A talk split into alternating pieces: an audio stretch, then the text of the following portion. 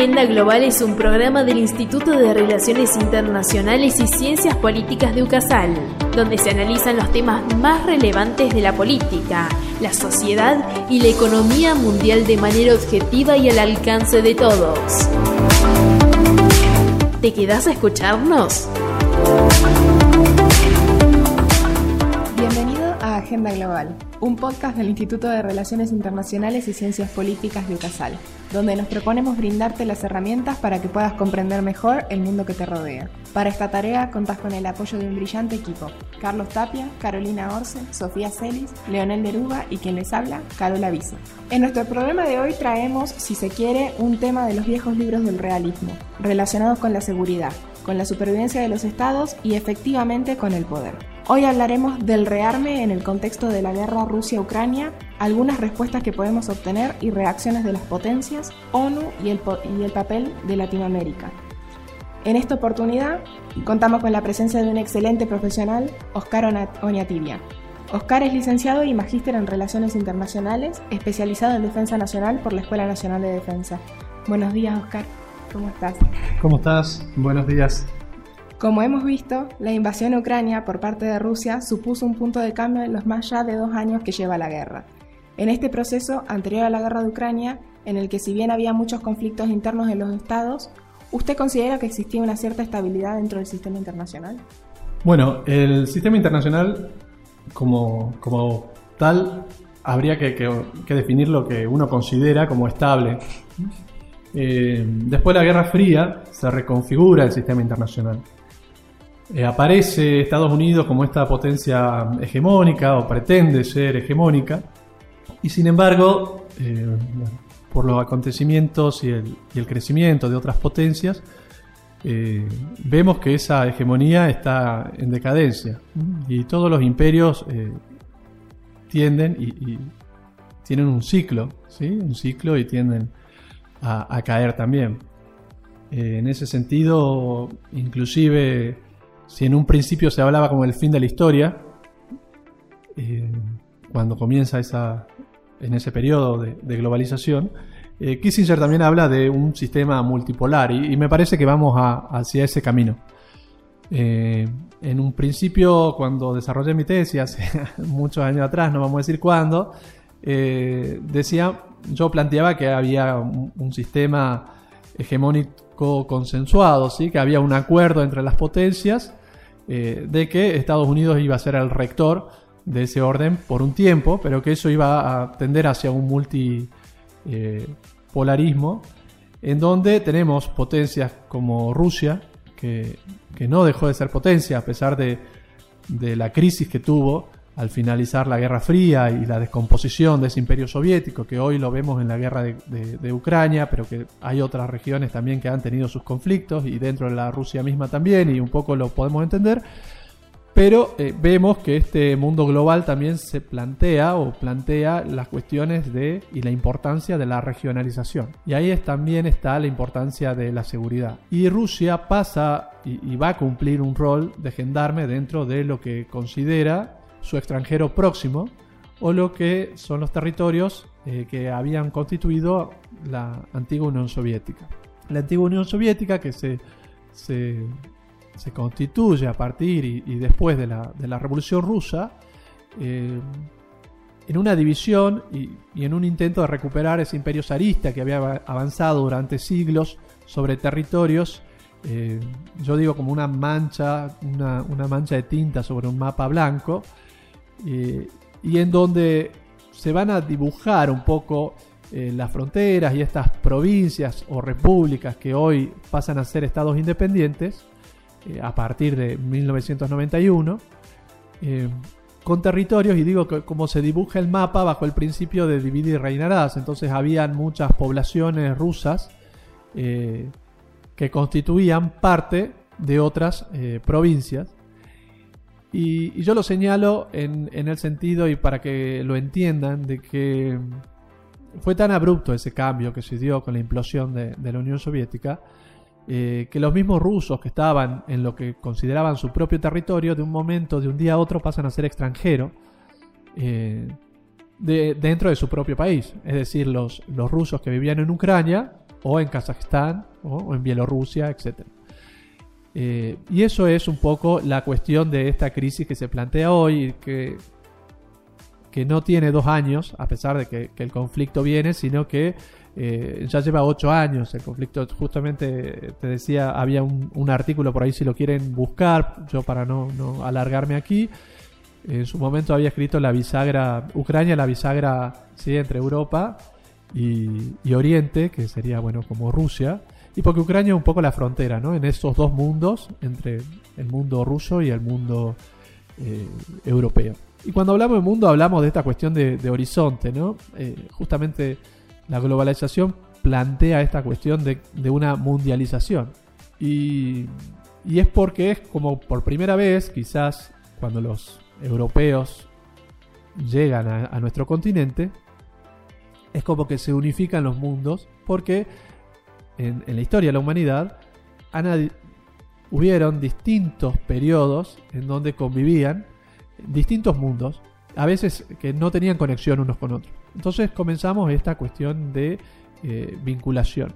Y es ahí donde se constituye después, si me permitís, la cuestión de, de Westfalia o el orden internacional, el orden de los estados, que lleva 5 siglos o 500 años y que tiene una estabilidad relativa eh, que ha constituido a través de equilibrio de poder, que se ha constituido a través del mundo bipolar después y que actualmente se está reconfigurando y vemos en esta, esta cuestión de, esa estabilidad relativa eh, de que ya estaba roto mucho antes, no por la crisis en Ucrania, ¿sí? uno debe saber que la invasión o el ataque de la OTAN a Kosovo, eh, por la cuestión de Kosovo en Serbia, o la invasión estadounidense en Irak en el 2003, eh, ya rompió esa estructura eh, que uno puede llamar y, y en ese sentido una, una, potencia no es mejor que otra, digamos, ¿no? porque Estados Unidos puede intervenir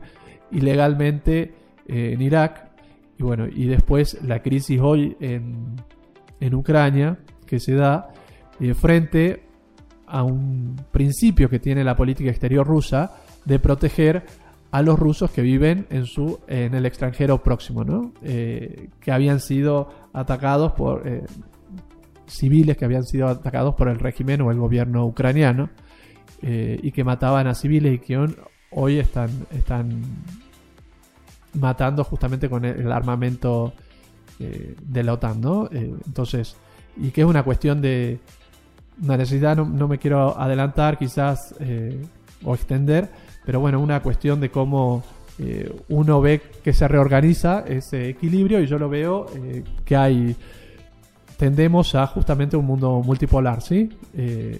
eso es lo que, lo que yo creo. ¿Y vos cómo considerás que esto afecta en Latinoamérica y en particular en Argentina, este nuevo, esta nueva organización del sistema internacional tendiente al multipolarismo? Bueno, yo considero que es positivo. Eh, a nosotros nos toca estar en el extremo occidente, ¿no? Estamos acá en el cono sur, un poco eh, en el fin o en el principio del mundo. Eh, yo creo que particularmente Argentina tiene que trabajar en bloque, porque lo que está sucediendo hoy es que el, orden de Westfalia, de los estados-nación, se va desdibujando. Y no porque los estados eh, pierdan relevancia, sino porque cada vez las relaciones entre otros actores que no son estatales son más importantes. y son relevantes y tienen capacidad y tienen cierta autonomía. Hablamos, pueden ser de inversiones, pueden ser organizaciones eh, civiles ¿sí? o ONG eh, que hay importantes también en el mundo, la opinión pública, etc. Y lo que, lo que considero que eh, Argentina como Estado y como un Estado débil, endeble, por otras configuraciones históricas también, creo que debe trabajar para fortalecer la integración regional, principalmente con el socio con Brasil, para realmente tener un peso eh, a nivel internacional. Argentina participa en ese G20 que es parte de este multipolarismo. En respuesta a eso, obviamente también está el G7, que justamente se, reunió semanas atrás y ha, mm, y, es una forma de excluir a Rusia, porque Rusia está en el G8, digamos, ¿no? En esas eh, potencias que concentran eh, la mayor producción a nivel mundial y la mayor cantidad de población. Nosotros, si pensamos en el G20, donde forma parte Argentina, sabemos que tiene los tres cuartos de la población mundial, que produce el 85% del Producto Bruto Global y que eh, participa, participa del 75% del comercio. Eh, entonces yo, y, lo que tiene, o lo que pretendo, escribí un artículo también sobre eso, es eh, que el G20 debería estar a la altura de establecer una gobernanza internacional, ¿no? ¿Sí? Es decir, eh, qué dirección vamos a tomar eh, y a largo plazo, ¿no? En crecimiento, en sustentabilidad, en cuestiones humanitarias, en cuestiones de empleo. Eh, creo que debe ser un foro en donde todos los gobiernos, con todas sus visiones, logren acordar, lograr un consenso. Viendo y considerando que la ONU es, es bueno, nada, principal actor del sistema internacional a modo de organizarlo eh, y que los estados son soberanos, todo lo que implica el sistema internacional. ¿Cuál decís vos que es el papel de la ONU en este conflicto de Rusia y Ucrania, siendo que ya falló en sus principales piedras angulares que son la seguridad y la paz internacional? Sí, yo creo, eh, está...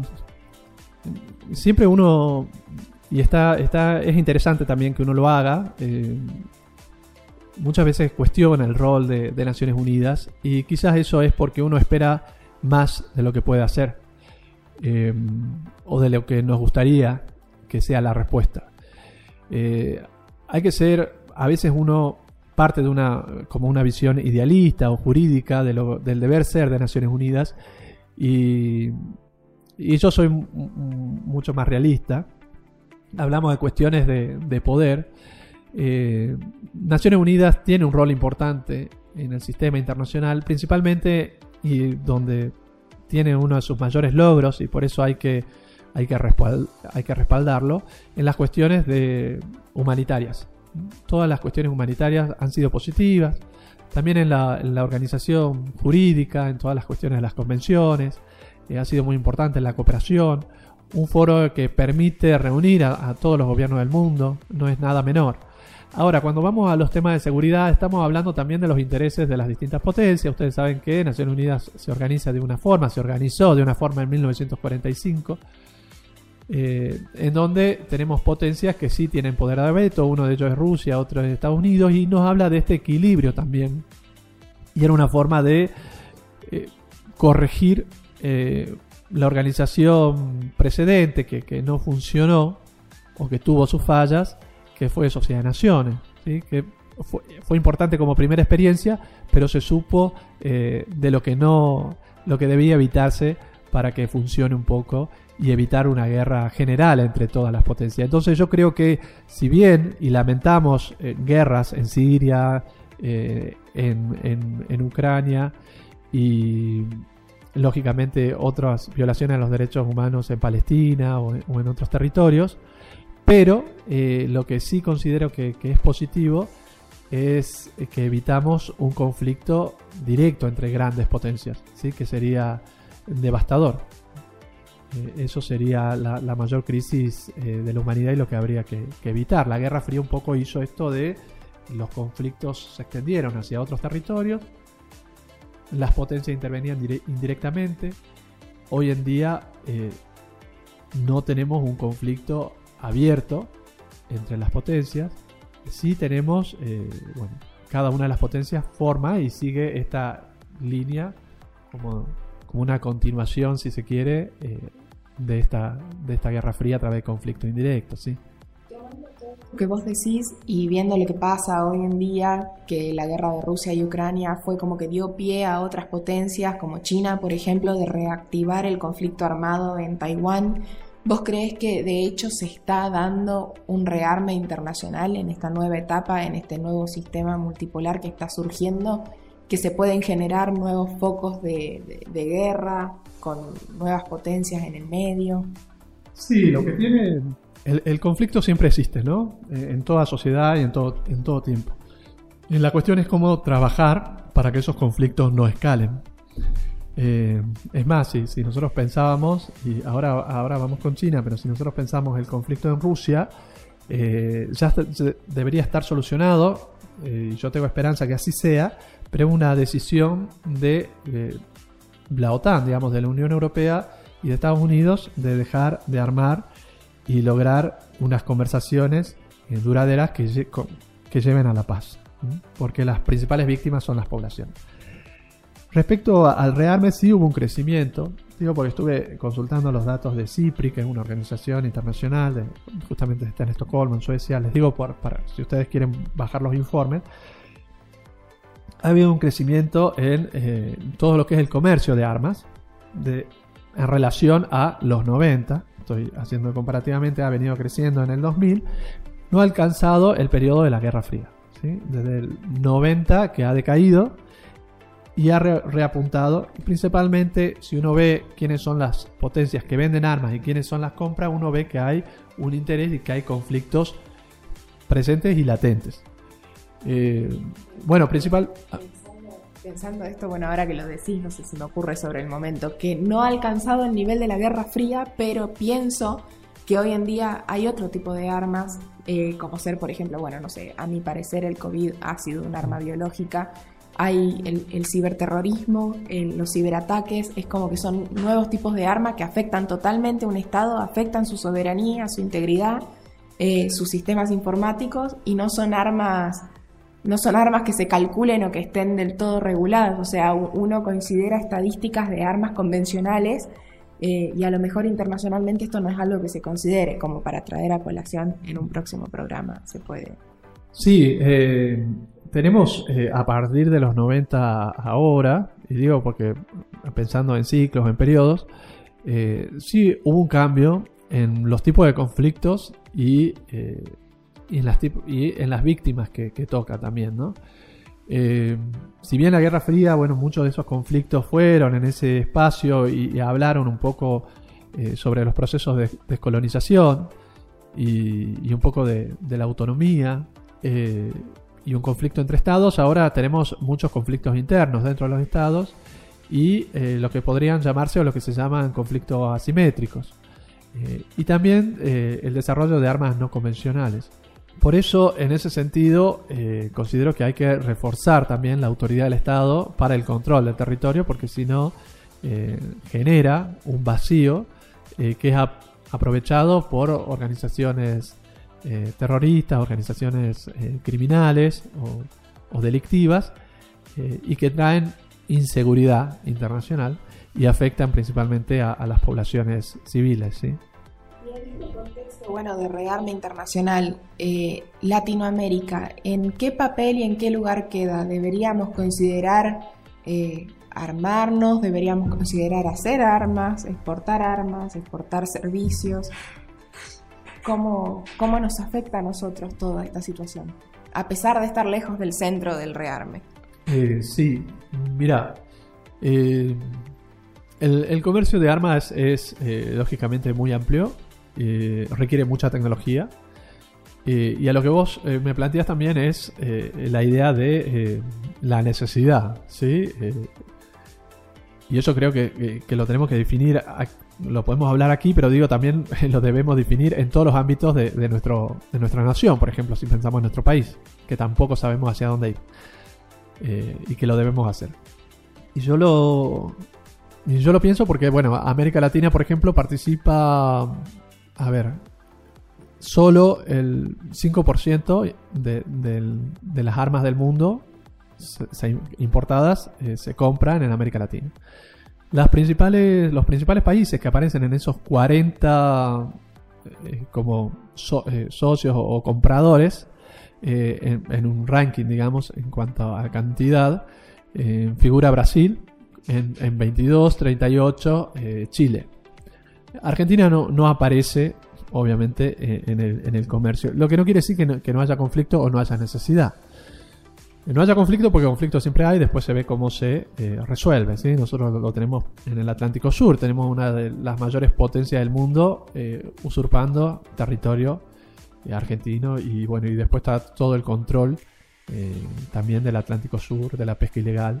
Y, por supuesto, nuestro interés de continuar toda la cuestión de investigación en la Antártida, que también es parte del territorio nacional. Entonces, entonces uno tiene que plantear y saber eh, cuáles son los objetivos estratégicos y cuál es la necesidad real que tiene.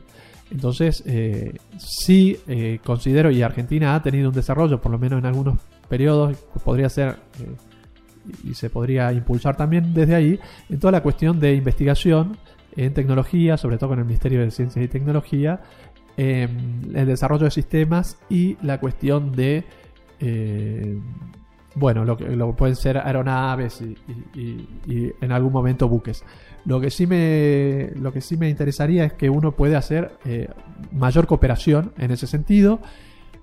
Y algo que, con el que no estoy eh, de acuerdo, digamos, desde el conflicto que uno puede y tiene con Reino Unido, es como que no comprendo por qué siguen comprando armas a la OTAN.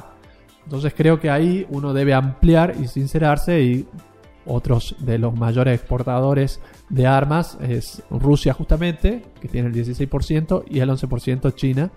Eh, creo que eh, para tener mayor autonomía. Lógicamente que eh, no, no deseo un conflicto, pero si, si, es que estamos hablando de una necesidad de defensa, como debería comprar armas que no sean de la OTAN. Ejemplo, hablando esto de, la OTAN como proveedora de armas para gran parte del mundo, por ejemplo, es el caso también de Ucrania, ¿qué pasa con las armas que después de la guerra quedan en la región dando vueltas? O sea, ¿cómo solucionamos el problema ese? Sí, la crisis en Ucrania, ah, bueno, ya se, hay un libro eh, viejo, yo por ahí a la que les interesa, la recomiendo, El Gran Tablero Mundial de Brzezinski, lo, lo pueden ver. Eh, bueno, habla como incluye Ucrania dentro de esa seguridad europea. Eh, una visión norteamericana, si se quiere.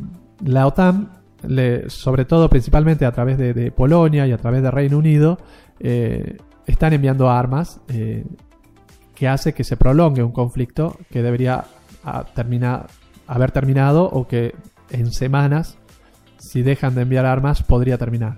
Y digo porque principalmente los afectados son eh, los, ucranianos.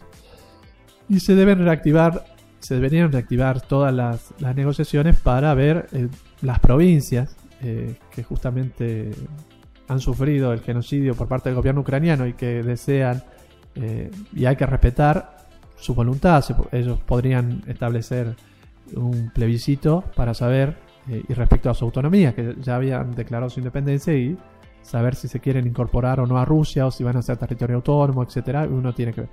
Ahí, ahí, digo que está el rol de Ucrania que no desea terminar el conflicto y lo ha prolongado como lo ha prolongado en Siria con toda la crisis humanitaria que genera. Eh, entonces, la amenaza hoy no es Rusia, sino es justamente la OTAN, que es una organización que eh, se presenta como defensiva, pero que en realidad está actuando de forma ofensiva. Y eso es lo que desequilibra principalmente el sistema. Y respecto a la circulación de armas, lamentablemente, eh, como, ha, como ha sucedido también cuando ha caído la, Unión Soviética en Yugoslavia y en, los Balcanes y en, la Rusia misma, es la cuestión del terrorismo y la cuestión de la delincuencia organizada, eh, que lógicamente eh, es el mayor peligro eh, para la sociedad, digamos, civil, eh, por estos tipos de, atentados y el mercado que, trabajan. Y que además toda la, organización delictiva abre un mundo, si te digo porque he trabajado mucho tiempo en la materia, respecto a otras economías delictivas, ¿sí? que uno le podría llamar delito complejo, como armas, trata de personas, etc. bueno, y todo lo que es sustancias ilegales y que son moneda de cambio. Y que además permiten el lavado, entonces también hay que sincerar ahí también el sistema financiero internacional. Y, reforzar el, control eh, en, esa, en esa materia. Y el peor escenario que nosotros podemos tener, lo digo y planteando esto que vos me decís, es un Estado débil en Ucrania o un Estado débil en Rusia, o la desintegración de esa Rusia en, varias, eh, en varias unidades que podrían llegar a ser estados en caso de que lo digo pensando como en escenarios posibles, ¿no? Eh, que justamente eh, sería y lo mismo podría pasar en China, sería una crisis eh, fuerte a la seguridad internacional, ¿sí? porque es uno de los países con mayores armas del mundo y, esa desintegración llevaría mucha más inestabilidad. Recuerde, bueno, lo que pasó cuando cae la URSS, justamente Bielorrusia, Ucrania y Kazajistán que tenían armas nucleares, bueno, por suerte, ellas eh, deciden no tener más armas nucleares y esas armas pasan a, Rusia. Ahora se está negociando nuevamente como un START el nuevo START o el START 3, que son unos tratados de, para limitar estratégicamente las armas. Con esto eh, voy cerrando entre Rusia y, Estados Unidos, que es un poco estas negociaciones que empezaron desde el fin de la Guerra Fría y que se van actualizando y se van limitando. Eh, racionalmente, eso sí lo veo como positivo, porque es uno de los mayores peligros si uno tiene hipótesis de que esas pueden caer en, armas terroristas o en grupos delictivos, digamos.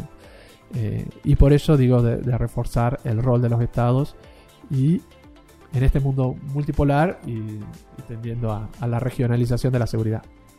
Bueno, la verdad que viendo y considerando todo lo que comentás es un panorama muy amplio, implica muchas cosas y hay mucha tela para cortar en toda esta temática. Y bueno, nada, seguramente nos requiera otro programa pero hoy por hoy nos estamos quedando sin tiempo, así que vamos llegando al final de nuestro programa de hoy. Te agradecemos muchísimo, Oscar, por estar acá presente. Eh, y bueno, nada, a ustedes, la audiencia, comentarles que si les gustó nuestro contenido, los invito a que nos sigan en nuestras redes como arroba Agenda Global IRICP en Instagram y como Agenda Global por Facebook para mantenerte al tanto de las novedades que se vienen. Te agradecemos por tu compañía y esperamos contar con vos en el siguiente encuentro. Como siempre, esto es Agenda Global, el mundo en tus manos.